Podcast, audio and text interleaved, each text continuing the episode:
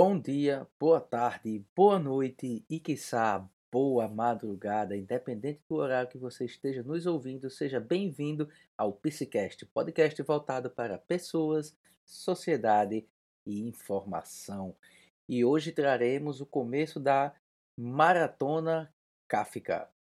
Então, se deleitem, aproveitem e roda a vinheta.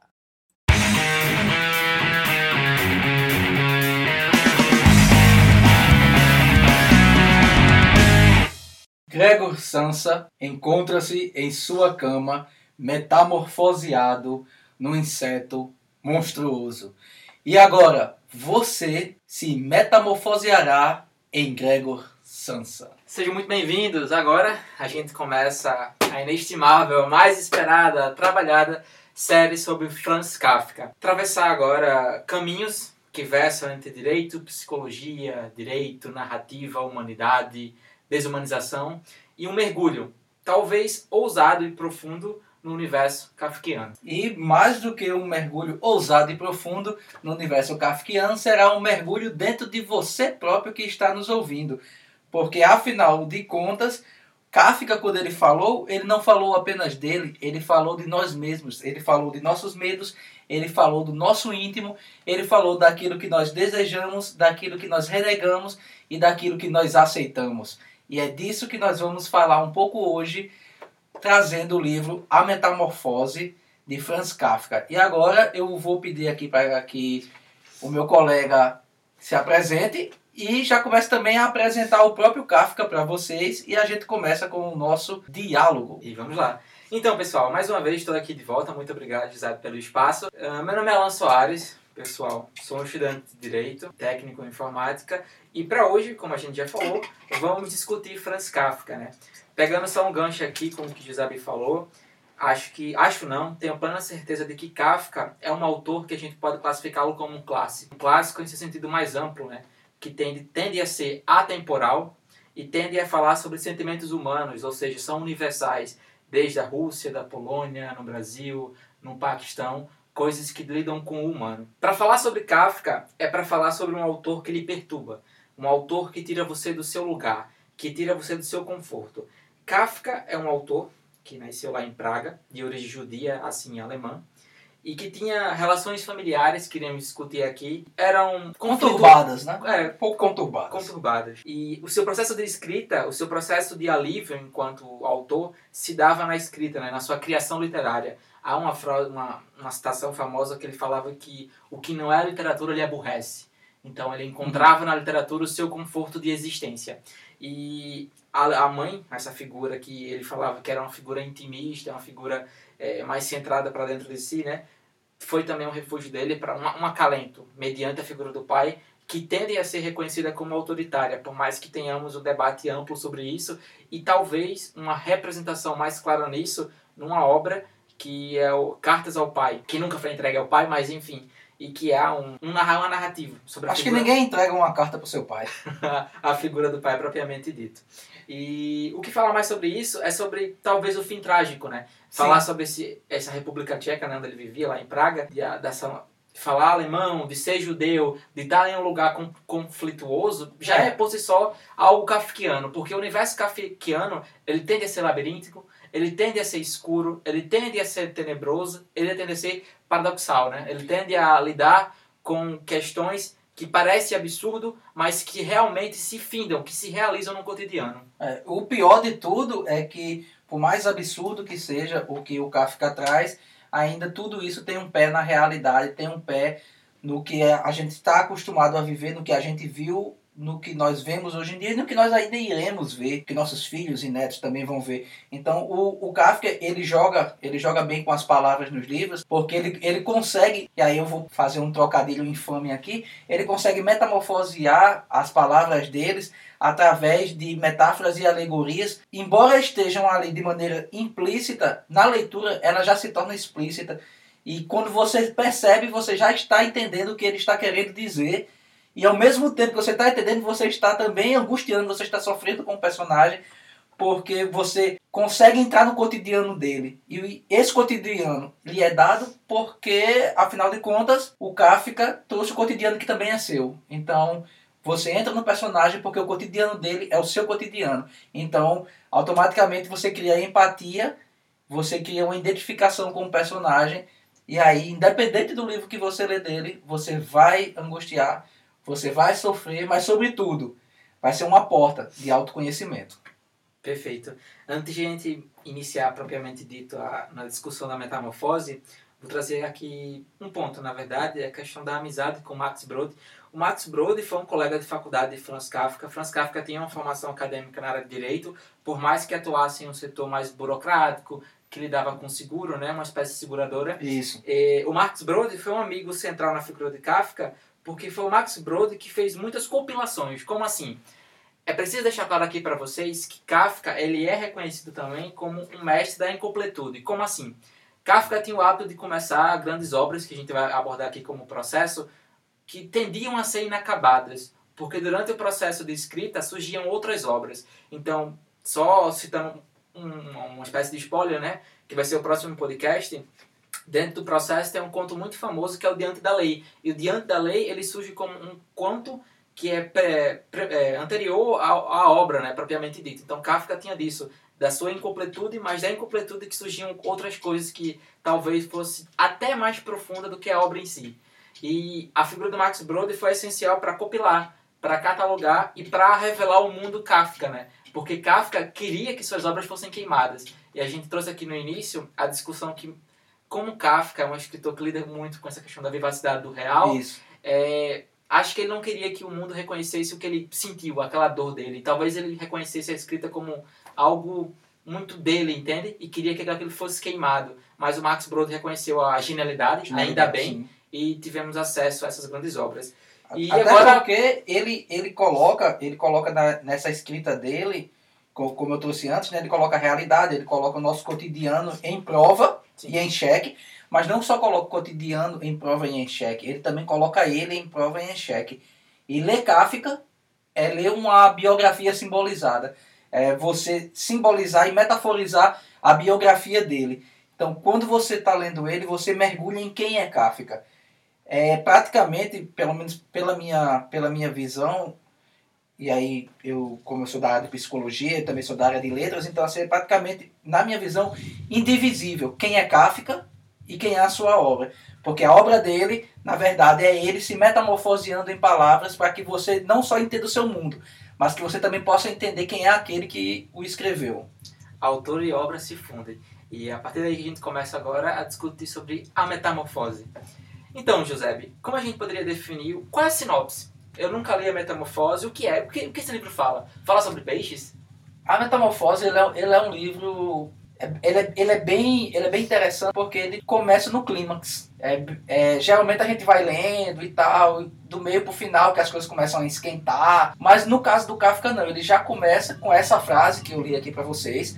Então ele já começa diretamente trazendo o pipoco do trovão. Ele já está ali no ápice do livro, que já é o cara acordando e ele percebe que tem algo de errado. O Gregor Sansa, ele tenta se mover, mas ele ainda não sabe distinguir o que está de fato acontecendo com ele. Quando ele vai perceber, há um corpo disforme em sua cama, e esse corpo disforme em sua cama que não o deixa se levantar para ir trabalhar, na verdade é ele próprio, que durante uma noite de sono se transformou em algo totalmente diferente. E aí o inseto, que para muitos seria uma barata, e na verdade verdade, a metamorfose é mais conhecida pela barata, é o símbolo universal da barata, porém o próprio Kafka nunca disse que seria a barata. Tem a, curadora, a curadora né, responsável pelo Museu de Kafka lá em Praga, ela falava sobre isso, né, que o Kafka tinha esse repúdio ilustradores que queriam representar o inseto como uma barata. E Kafka queria essa liberdade para a gente imaginar como seria esse inseto, né? Porque esse inseto, como você mesmo falou, ele acaba tendo um caráter metafórico. Então, uhum. o inseto sou eu, o inseto Isso. sou você.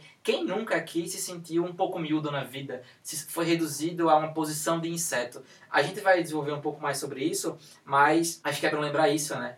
A gente tenta o outro, esse grande outro que executa suas funções, quando se depara com esse outro que é talvez um pouco mais impetuoso do que você, você acaba se colocando na posição de inseto. Então vem Isso. esse outro e tenta lhe pisar. Lhe pisar. Não, eu acho que não tem outra, outra é. coisa melhor do que pisar. Ele tem uma característica bem interessante de que o pai dele tinha altas dívidas, né? O pai dele era uma pessoa muito endividada. Devido a essas altas dívidas, ele foi acometido por, por um acidente, aí ele não consegue trabalhar. E o Gregor tem que dar conta da casa, ele tem que trabalhar, ele vai trabalhar de caixeiro viajante e ele, disso daí ele sustenta a mãe dele, sustenta a irmã dele, sustenta o pai dele, sustenta a casa como um todo. Mas basicamente o trabalho dele é voltado, na verdade, para pagar contas. O trabalho dele é esse, é pagar contas. O trabalho dele não é, de fato, uma sustentação. O trabalho dele não se, não se realiza enquanto vocação ou desejo, mas sim como prisão e tormento.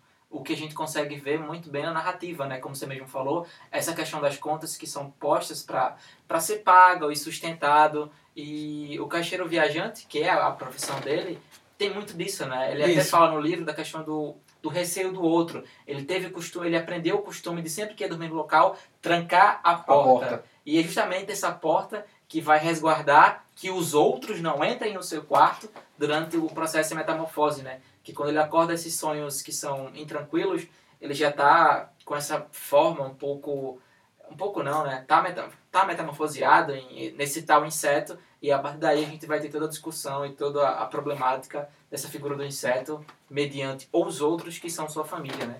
Ou talvez até o outro mais externo que não é a família propriamente dito, mas pegando aqui a questão do, do trabalho que você citou, que é o do gerente do seu trabalho, que é um dos primeiros a chegar nesse ambiente, na casa, porque a metamorfose, ela tem como plano de fundo, uma, a narrativa ela se desenvolve dentro da casa, né? Uma Sim. casa que é muito bem espaçosa, uma casa que é definida como, é, enfim... Que até se alugava quartos nessa até, casa. Exatamente. E esse gerente, ele vem a, a um primeiro momento para colocar como se houvesse um direito ou, ou um dever mediante funcionário, né? De eu posso, eu quero que você faça isso e aquilo. E o Kafka, como já está nesse processo de, enfim, de questionamento da sua própria identidade e realidade ali, ele se depara com essa figura que quer imperar a ele. Isso. Que é essa, essa figura que nada mais nada vem, menos serve para mostrar para ele de que ele ainda não cumpriu com seus deveres, de que ele ainda tem contas a pagar, né? De que o pai dele deve. E ele, é, ele era um, uma pessoa que ele era pelo menos segundo a narrativa, seria o melhor trabalhador do, do patrão, né? Ele é o melhor trabalhador, ou seja, ele era o que dava mais lucro ele nunca atrasou em todos os anos de trabalho dele. E por que, que ele nunca atrasou? Porque a gente pode colocar essa pessoa, o, o Gregor, até puxando um pouco o que você trouxe, a questão da porta, antes de eu entrar um pouco mais, por, uma porta trancada, o que é uma porta trancada, simbolicamente falando? A porta trancada é eu dizendo, olha, é, eu não permito que você adentre em minha intimidade, eu não permito que você me conheça a fundo.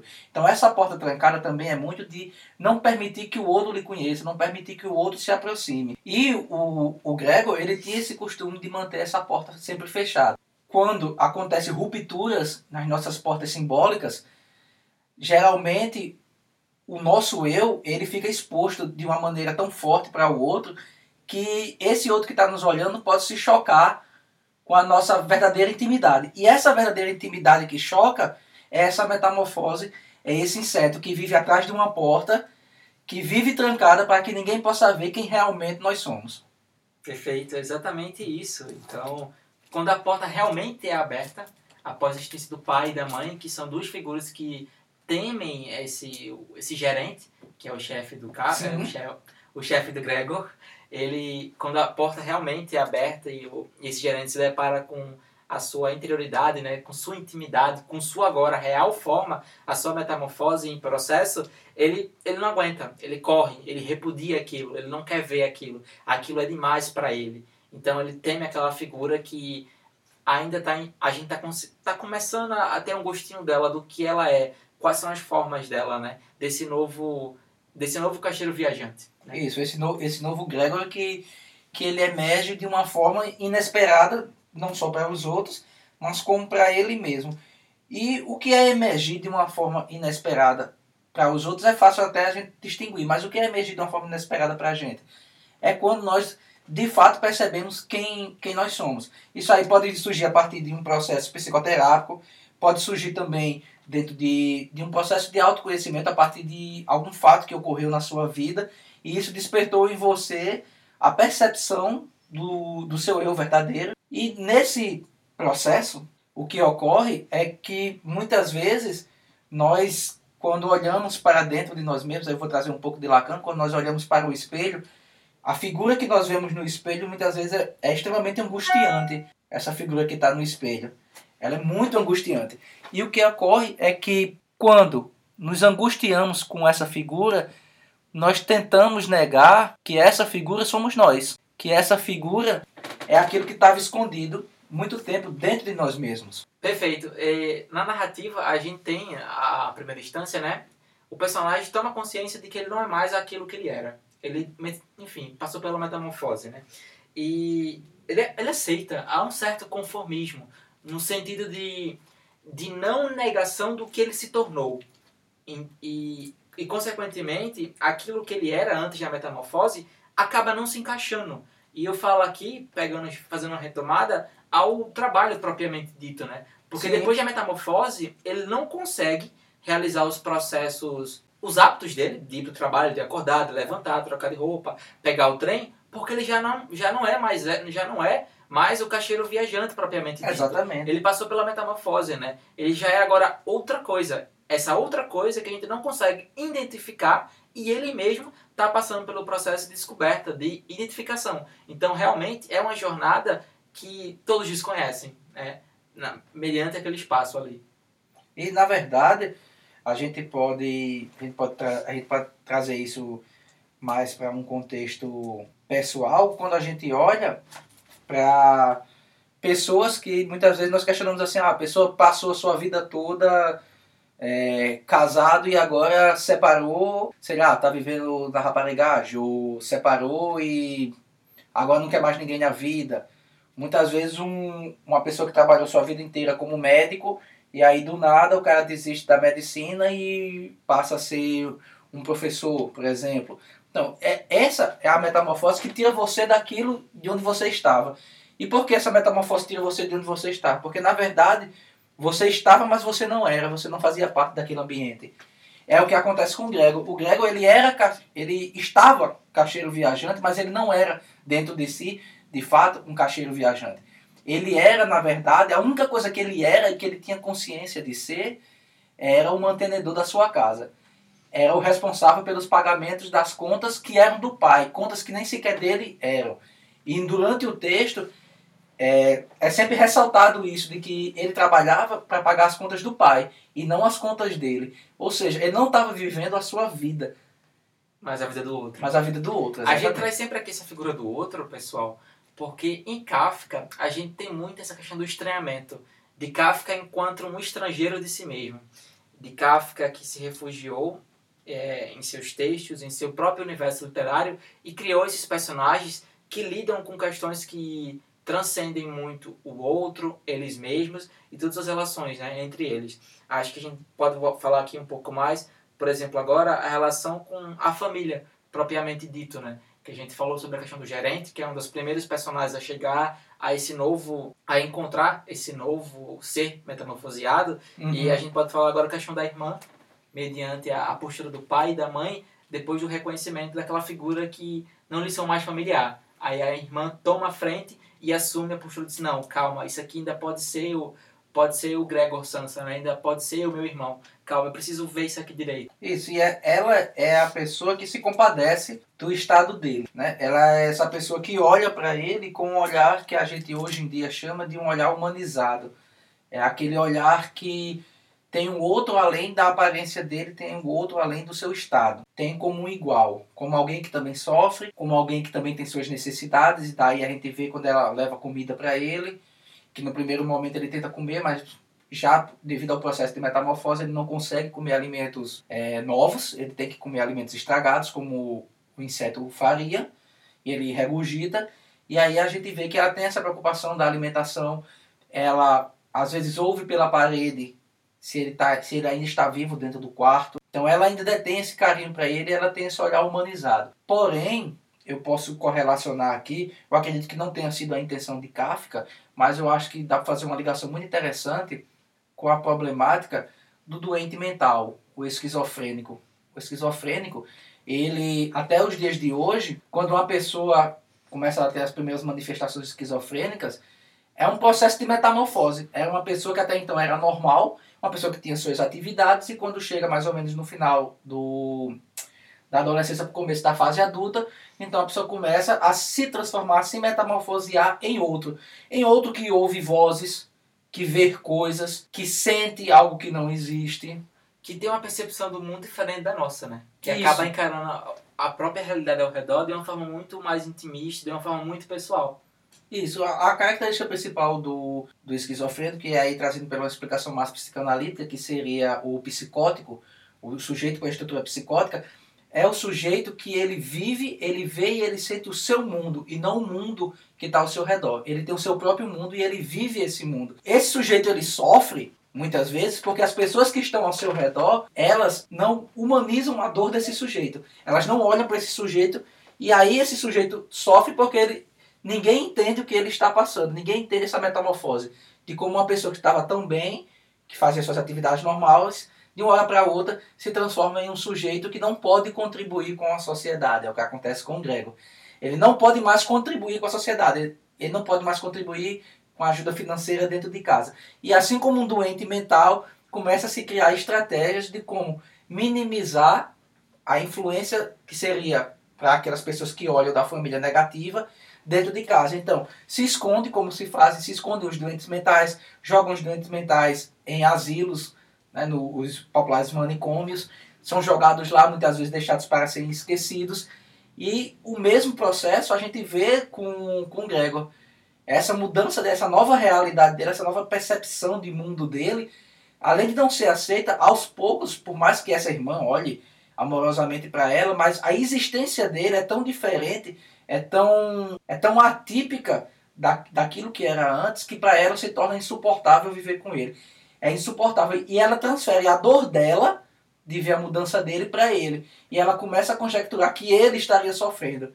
Desde que, na verdade, ela está projetando a dor que ela sente dele não ser mais seu irmão, como ele era, nele. E assim minimizar o que pode acontecer futuramente com ele. Perfeito. A gente acaba desumanizando né, as pessoas e a situação é bem complicada. Em Kafka, pessoal, é comum a gente encontrar narrativas onde os animais acabam tendo um caráter humanizador.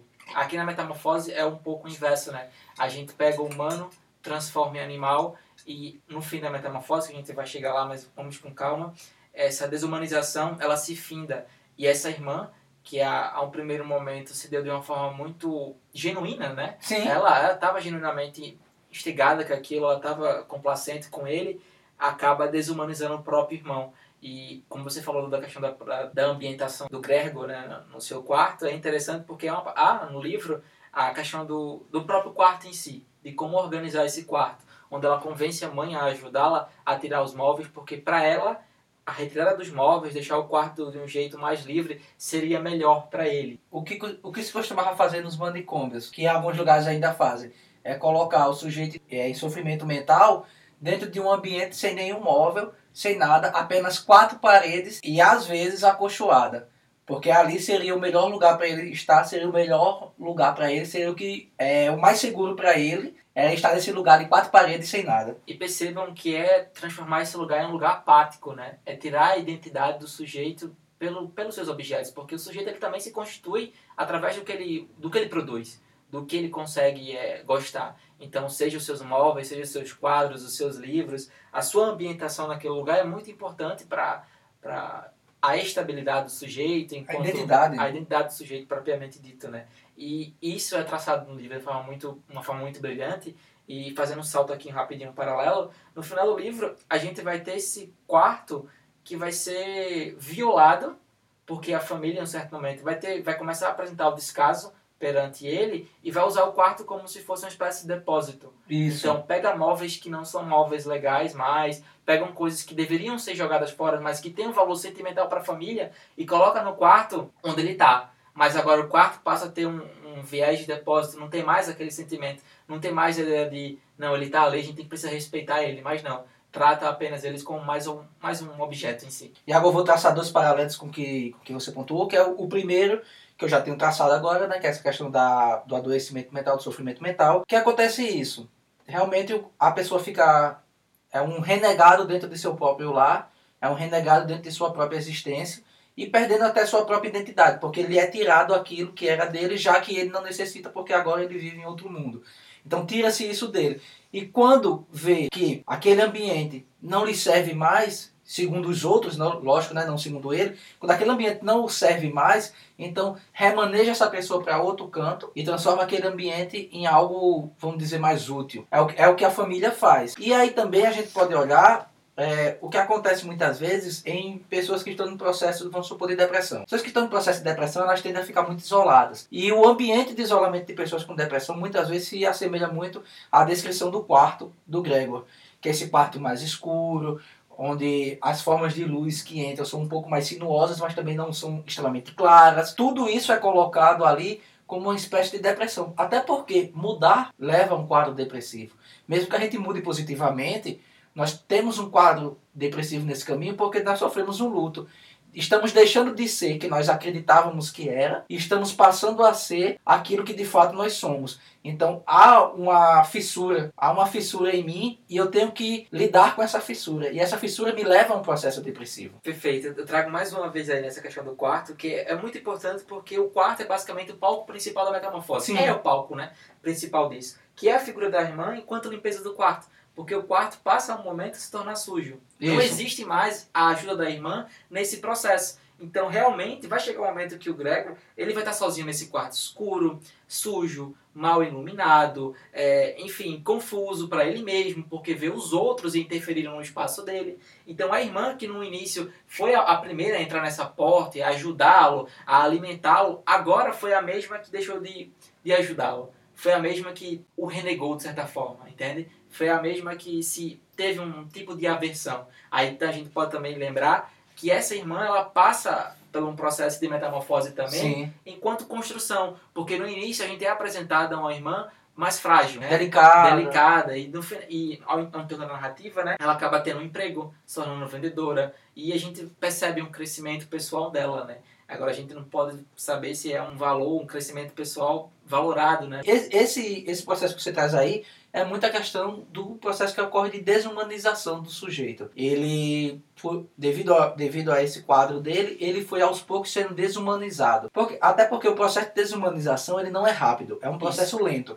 Porque se for rápido, ninguém aceita. Então, aos poucos é que vamos desumanizando os outros. Porque assim fica mais aceitável pra gente.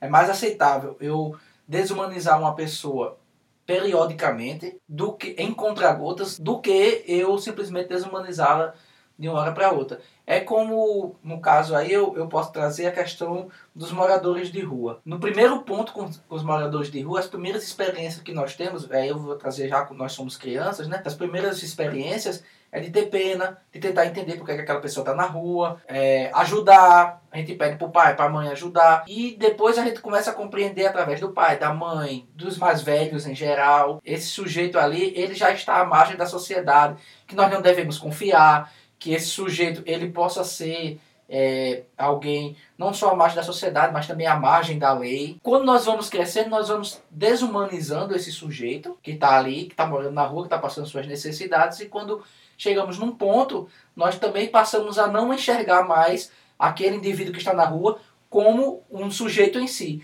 mas sim apenas como mais um, um componente na estruturação e organização do background que é a cidade. E exatamente isso. Dentro da cidade, a gente vai se perdendo na rotina, a gente vai se perdendo dentro das nossas próprias necessidades e acaba esquecendo desse outro, né? Esse outro que divide a vida comigo, esse outro que divide o espaço comigo e, e é sempre válido lembrar que esse outro que me ajuda a me construir enquanto sujeito, né? Esse outro que me ajuda a ser humano. E esse fator da humanização é muito importante sempre ser lembrado, né? Porque Kafka trabalhou muito bem isso. Fazendo uma retomada aqui a questão dos personagens, a gente falou do irmão, falou do, do gerente lá, Agora a gente pode falar um pouco mais sobre as figuras temerárias, que vão ser o pai e a mãe, né? A questão do pai, por mais que tivesse altas dívidas, ele consegue ter um emprego subalterno em um banco, tem um fardamento, é apresentado sendo narrativa, assim como a mãe ela passa a costurar. E essas figuras que antes dependiam exclusivamente do Gregor passam agora a desempenhar suas funções que aparentemente não podiam, mas que agora podem, e a gente já falou um pouco sobre a evolução da irmã, mas agora a gente tem esse pai que vai trabalhar e consegue executar suas funções, e essa mãe que costura, né? E assim como também o espaço da casa, por ser amplo, eles acabam encontrando alternativas que aparentemente parece, pareciam impossíveis, porque o Gregor mantinha tudo, que é a questão dos, dos aluguéis, dos Sim. quartos, né? A gente tem um, uma trinca lá, um trio de hóspedes, que se apresentam de um modo muito é, impetuoso, cheio de orgulho, uhum. e que são uhum. figuras ali que vão trazer conflito dentro da família, mas através do, do Gregor. Porque o Gregor vai, vai reconhecer naqueles outros que entraram na família como figuras a serem temidas, a serem colocadas para fora. Isso. Mas a própria família, no primeiro momento, tratam eles melhor do que o Gregor que está sendo esquecido dentro do quarto. Então o Gregor está lá sendo esquecido, enquanto esse, esse trio que está aqui na, que tá, tá jantando na mesa principal, tá tendo a melhor hospitalidade, enquanto a sua própria família no quarto tá sendo esquecida. Até com direito à música. Ah, exatamente. Né? Até, até com direito à música, a irmã tem que tocar para eles, para agradar eles. É uma coisa que, pronto, aquele ditado que eles assim, é, não, nós não devemos dar o peixe, devemos ensinar a pescar. É basicamente o que acontece com a, com a família do Gregor. No momento que tinha alguém que fazia tudo pela família, ninguém se preocupava com nada ninguém se preocupava. Todo mundo tinha algum tipo de tinha algum tipo de problema, tinha algum tipo. Porque o pai acidentado não podia mais trabalhar. Né? A, a irmã, ela é muito nova, também não pode trabalhar porque ela é muito nova. A mãe, porque tem que cuidar da casa. Então, todos tinham uma desculpa para não fazer o que era preciso fazer. Todos tinham uma desculpa para não trabalhar. Todos tinham uma desculpa para não contribuírem na casa porque tinha uma pessoa que contribuía dentro dessa casa. E quando essa pessoa é destituída desse poder de ser o mantenedor da casa, então a gente cria aí um conflito interno. E esse conflito interno é um conflito por poder. Porque embora por respeito, o pai ainda continuasse sendo o detentor do poder da casa, mas quem de fato era o dono da casa, pelo menos simbolicamente, financeiramente, era o Gregor. Quando isso acontece, então entra a disputa da casa. A irmã precisa começar a trabalhar, né? A irmã vai correr atrás de trabalhar, a mãe começa a costurar, mas tanto o trabalho da irmã quanto o trabalho da mãe, socialmente falando, são trabalhos de níveis baixos. Então, o que é que o pai faz para ele se manter como autoridade dentro da casa? Ele procura um trabalho, como você bem falou, né, dentro de um banco. E ele vai estar ali bem vestido. E ele faz questão de estar bem vestido, não porque esse trabalho seja o melhor trabalho da vida, mas aquela roupa, aquela indumentária que ele está ali vestindo, é simbolicamente o poder dele. É ele dizer assim: eu trabalho no melhor local, então eu sou a pessoa mais valorizada desta casa. Eu sou quem tem mais valor aqui. Logo, todo mundo tem que estar abaixo de mim. Então, toda a, a estrutura de organização foi derrubada quando ele se metamorfoseou. E aí, é como eu disse, a gente pode pegar pela questão de uma pessoa que entra num quadro depressivo, uma pessoa que entra num quadro de uma esquizofrenia, também a gente pode pegar uma pessoa que se entrega ao mundo das drogas, termina não contribuindo mais valorativamente dentro de casa. Então a gente pode encaixar diversas narrativas atuais dentro desse quadro do Gregor. E não apenas uma mudança de perceber que eu não gosto de trabalhar com isso e vou trabalhar com outra coisa, que também é algo válido. A pessoa que percebe que trabalhei 20 anos da minha vida como alguma coisa e agora eu percebo que na verdade eu passei 20 anos da minha vida me enganando. Por isso que é atemporal, né? Um clássico deve ser lido. Fazendo ainda uma, uma retomada da, das questões do, dos personagens ali, em relação à irmã que você citou, algo muito importante que eu acho citar é a questão da música que você falou, né? Tem uma cena no, no, no conto, é, narrativa, porque a própria discussão do, de conseguir conceituar o gênero é, literária em Kafka já é complicado por só, mas vamos focar aqui. A, na narrativa, a gente tem um encontro na, na sala de jantar, né, na, na cozinha, onde os personagens estão lá se alimentando e a irmã vem tocar para agraciar esse trio que a gente falou, e é nesse momento que o Gregor consegue sair do quarto. Ele é induzido, ele é, ele é tocado, ele é humanizado pela música. E ele lembra de como ele tinha um sonho de ajudar a irmã a entrar num conservatório de música, como era um sonho da irmã. Uhum que só ele sabia, né? E que ele encorajava ela. Então, através da música, ele retoma esse, esse afeto pela irmã e, ele, e esse viés humanizador. Porque antes disso, ele estava passando por, por, muita dor, por muitas dores, né? Sim. Ele estava se adaptando ao corpo, ele estava passeando pelo quarto, ficando de cabeça para baixo, ele estava tentando se reconhecer naquele novo corpo. Mas a partir da música, ele cons consegue ter um vislumbre da sua humanidade que foi renegada pelos outros porque os outros não queriam tratá-lo como humano, queriam tratá-lo agora como apenas um inseto. e reduzi-lo a isso. E é sempre bom lembrar que essa forma de resistência, seja através das artes, do texto, da música, enfim, da dança, é uma forma de humanização. Acho que, como você falou, né, da questão da, da desumanização, ser de forma, ser através de gotas, ser aos poucos, as formas de resistência tem que ser também aos poucos, entende? Acho que resistir para não ser desumanizado, porque esse outro, em algum momento, ele vai tentar reduzi-lo a inseto, né? E a, a, música é um refúgio, a música uhum. é um remédio, a música é uma forma terapêutica, né? São, são os, os problemas grupais, né? É, cada grupo, ele procura, ele procura se manifestar de alguma forma com características que sejam superiores a outro grupo. E isso daí indifere da localização social do grupo.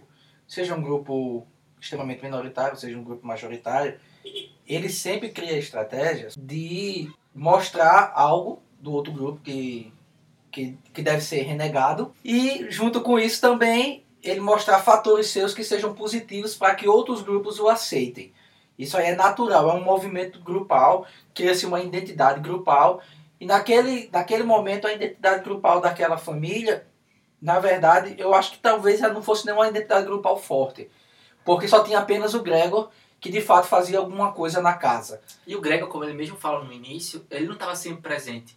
Ele demonstrava uma certa saudade, uma certa saudade de casa, Sim. né? Ele, então ele queria aquele convívio que parece banal, que é a cena familiar do, do, comer na mesa, de compartilhar o alimento, de rir, de ouvir música, a irmã tocando. Ele não tinha isso.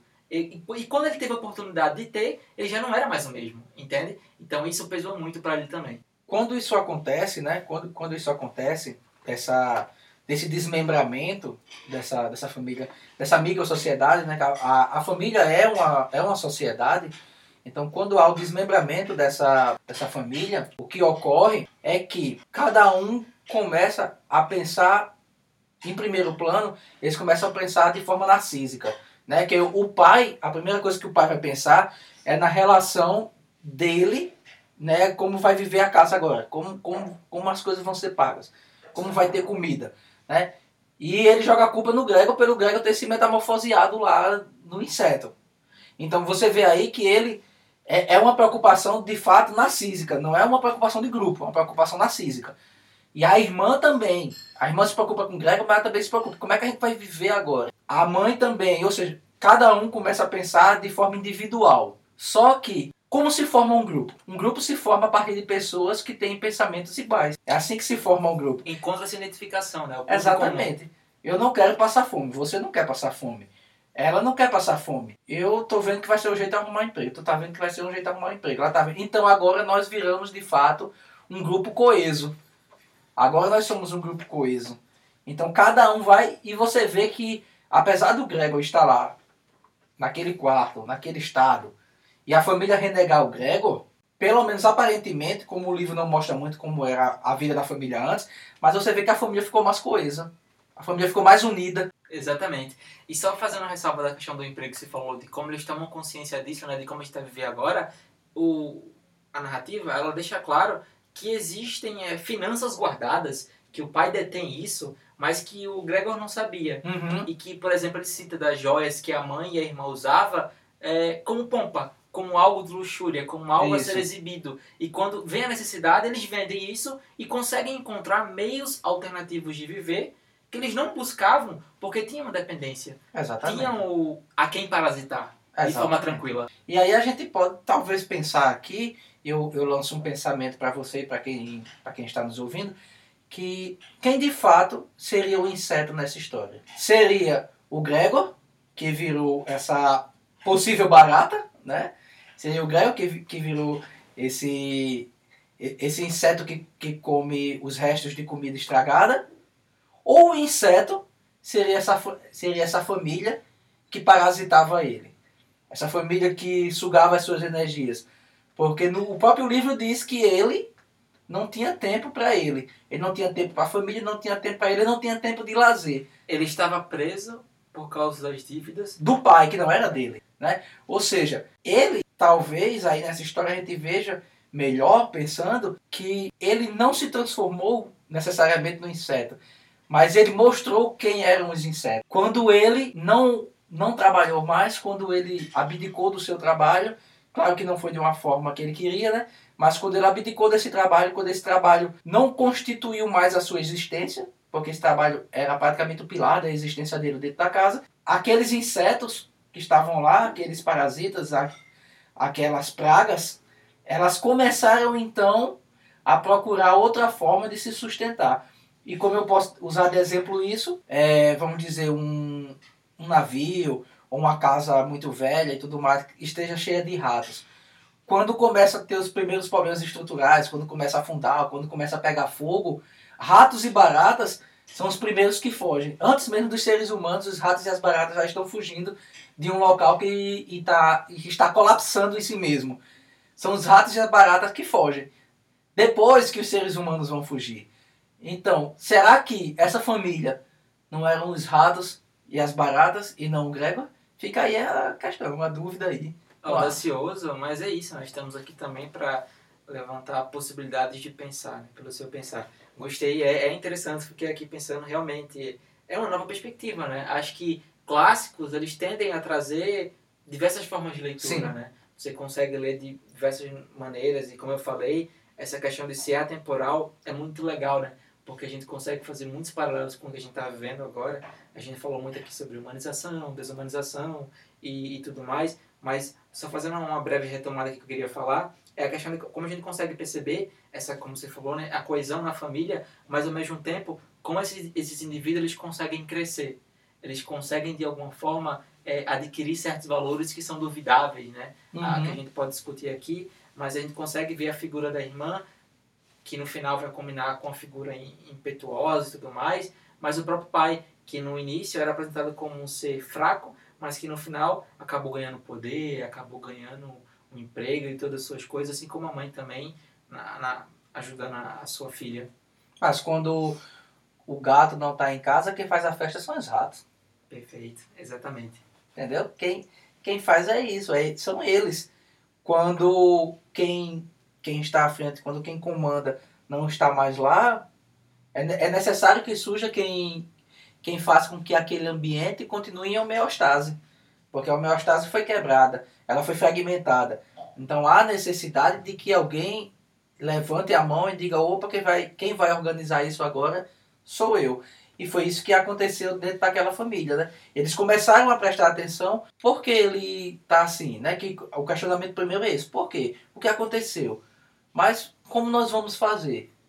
Né? Como nós vamos fazer? Como, como vamos lidar com isso? E, e o tem... mais legal que acho que a gente pode destacar aqui, que o lidar com isso é de desprender, de largar essa metamorfose. Então, uhum. essa metamorfose é algo que eu não quero, que eu repudio, que eu não gosto. Então, como a gente vai lidar com isso? Como a gente vai castrar o indivíduo dessa metamorfose e trazer o que ele era para voltar ao que era antes? Então, esse desejo de retomar daquilo que já foi, entende? Isso. Acho que é importante destacar isso. É o desejo de, de voltar ao homeostase, né? De manter... O equilíbrio, a, manter, aquele, manter aquele equilíbrio, uhum. onde cada um fazia o seu papel. Que, na verdade, se, se resumia a apenas um fazer o seu papel, praticamente, né? É. Né? Se resumia a isso. Eu ia falar, ia falar aqui que era fazer papel nenhum. Era é. o papel de parasitar o outro, praticamente. Exato. Com diversas desculpas. Sim. E, e são desculpas que nós mesmos aplicando, aplicamos no nosso dia a dia. São desculpas que nós mesmos colocamos.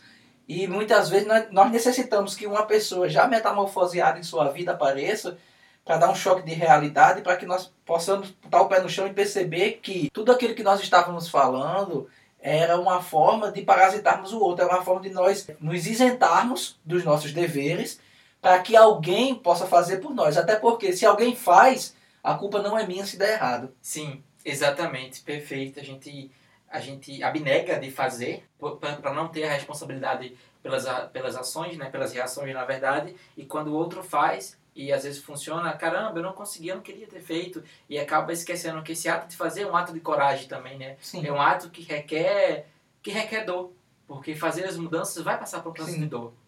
Vai, vai passar por esse processo que é um, é um processo extremamente necessário de, de ocorrer. Natural. Né? E, e, natural, exatamente. Porque se, se não houvesse processos de metamorfoses é, de nossa personalidade, nós seríamos sempre um bebê. Nós estaríamos sempre deitados eternamente em berço esplêndido. Nós jamais sairíamos desse, de, desse estado infantil nosso. Ou seja, nós estamos constantemente sofrendo metamorfoses em nossa existência, em nossa personalidade. Porém, o que ocorre é que nós nos esquivamos da mudança, porque a mudança, ela, ela, ela é uma mudança muito, muito, muito, muito severa, porque ela gera em todo aquele ambiente um conflito. Né? Sim. A mudança ela gera isso. Então, falando nesses conflitos, de que forma a gente pode encarar? é, a gente já falou muito bem, a gente adiantou aqui bastante a narrativa, mas os, conf- os conflitos finais, né? Que vão culminar Sim. em quê? Vamos lá, vamos discutir. Como foi esses conflitos? Como pode falar um pouco mais dos conflitos? Bom, os conflitos, para não detalhar muito, né, porque senão perde a graça, mas assim, os conflitos começam exatamente é, naquela, naquela hora que o, o Gregor vai querer chegar mais perto da irmã, né? Ele vai querer, ele vai querer ter a sua humanidade retomada. Ele sai do seu, seu quarto. Seu quarto. E aí a gente pode pensar, talvez até como um processo de alguém que está melhorando de sua condição, entendeu? Uma pessoa que está melhorando da sua condição. E essa pessoa, por estar melhorando da sua condição, ela tenta retomar para si o que era dela. Ela tenta retomar aquele ambiente, ela tenta se enquadrar novamente com, com a sua família, com o seu esposo, com sua esposa, com seus filhos, ou, ou com pai, irmãos, como acontece no livro. Só que, muitas vezes, o, o processo que essa pessoa passou, de, seja de adoecimento, seja lá do que for, foi um processo tão desgastante para aqueles outros que não queriam que ele mudasse, que chega um ponto que não há mais retorno. E essa família, essas pessoas que estavam ao redor não aceitam mais o sujeito. E não aceitam mais porque já desistiram, já desumanizaram. E agora, mesmo que você melhore, você não faz parte mais desse ambiente. Porque você negou a sua existência. E essas figuras que, que é a família dele, né? Que é essa, essa instituição social, que é a família, como a gente falou aqui no início, a figura da irmã que veio ajudá-lo, ela tá agora, está chegando no final, tá culminando para a figura que vai tomar a, a frente de dizer chega, não, a gente não pode mais. Isso. E o pai concorda com ela, o pai não discute com ela, porque é muito mais, é muito melhor concordar do que discordar. É muito mais é muito mais tranquilo silenciar a sua dor do que expressá-la. Isso é até mais fácil, poupa energia, mas Exato. consequentemente traz coisas que não são benéficas para você, né? Mas fazendo aqui só uma questão dos conflitos ainda, é, por mais que a irmã tome a frente mediante o, a solução final Aham. para o inseto, essa condição do inseto dele, é o pai também que tem uma, uma postura mais agressiva, que taca as maçãs no, no Gregor e acabou ferindo. Ele Isso. tem uma ferida que acaba inflamando, com a maçã fica alojada nele, mas a uma primeira instância é o pai que perde o equilíbrio e atira nele esse, esse objeto, essa, essa dor representada através da violência, né? da violência. E a gente pode pensar também a questão da maçã. A maçã, ela é simbolicamente, nas sociedades orien- ocidentais, ela é tida como, como, a, a- como a fruta ligada à, à perfeição do paraíso, né? A maçã é, é- é essa fruta que remonta a algo perfeito, que remonta a, a momentos onde as coisas eram perfeitas, que é justamente quando estava-se no paraíso Adão e a Eva. Então, a- e ao mesmo tempo essa maçã era algo que causou uma, uma ruptura na perfeição. Essa maçã ela causou o desligamento do que era perfeito para o que passou a ser imperfeito, do que era imortal para passou a, para passar a ser aquilo que era mortal. E é justamente simbolicamente é essa maçã que causa a última ruptura entre a família do Gregor e o Gregor. É essa maçã que diz: aquele paraíso não existe mais. Você não faz parte mais deste paraíso. Você agora vai ser atirado fora desse paraíso. Você não pertence a esse ambiente e você não é bem-vindo.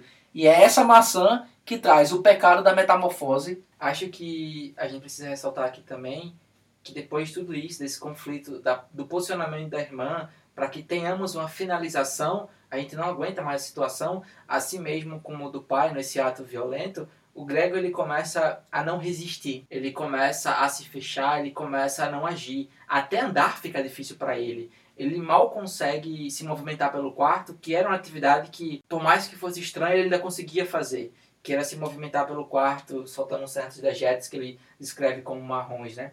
E essa questão de desistência acaba culminando.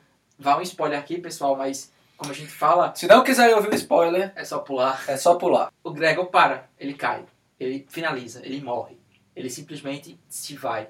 E no último momento ele fala que a maçã não dói mais. ele se, ele se esvai. A figura que comprova que ele se foi é, a é, é um outro que estava na casa para trabalhar, no sentido de ser uma Faxineira. uma faxineira. Ela vai lá e cutuca ele. Ela já fazia isso antes. Era a figura que importunava. Era uma importunação que o deixava vivo, porque era algo que fazia ele, ele agir. Mantinha ele na realidade. Manter ele na realidade. Que aquele outro o machucava, mas ele reagia àquele outro, que não era sua família. Então essa faxineira, ela vai, entra no quarto e percebe que ele, ele não tá mais vivo. E comunica à família. E a família tem aquele choque inicial, mas acaba tornando aquilo de uma forma muito natural, mas o natural que não passa por um processo de luto e nem de negação, mas o natural como se aquele cara, aquele, o, o, O Gregor. o Gregor nunca tivesse existido. Eles anularam a figura do Gregor. Mas é porque o processo de luto ocorreu durante a desumanização dele. É, de certa forma. O processo de luto esteve inserido nesse momento.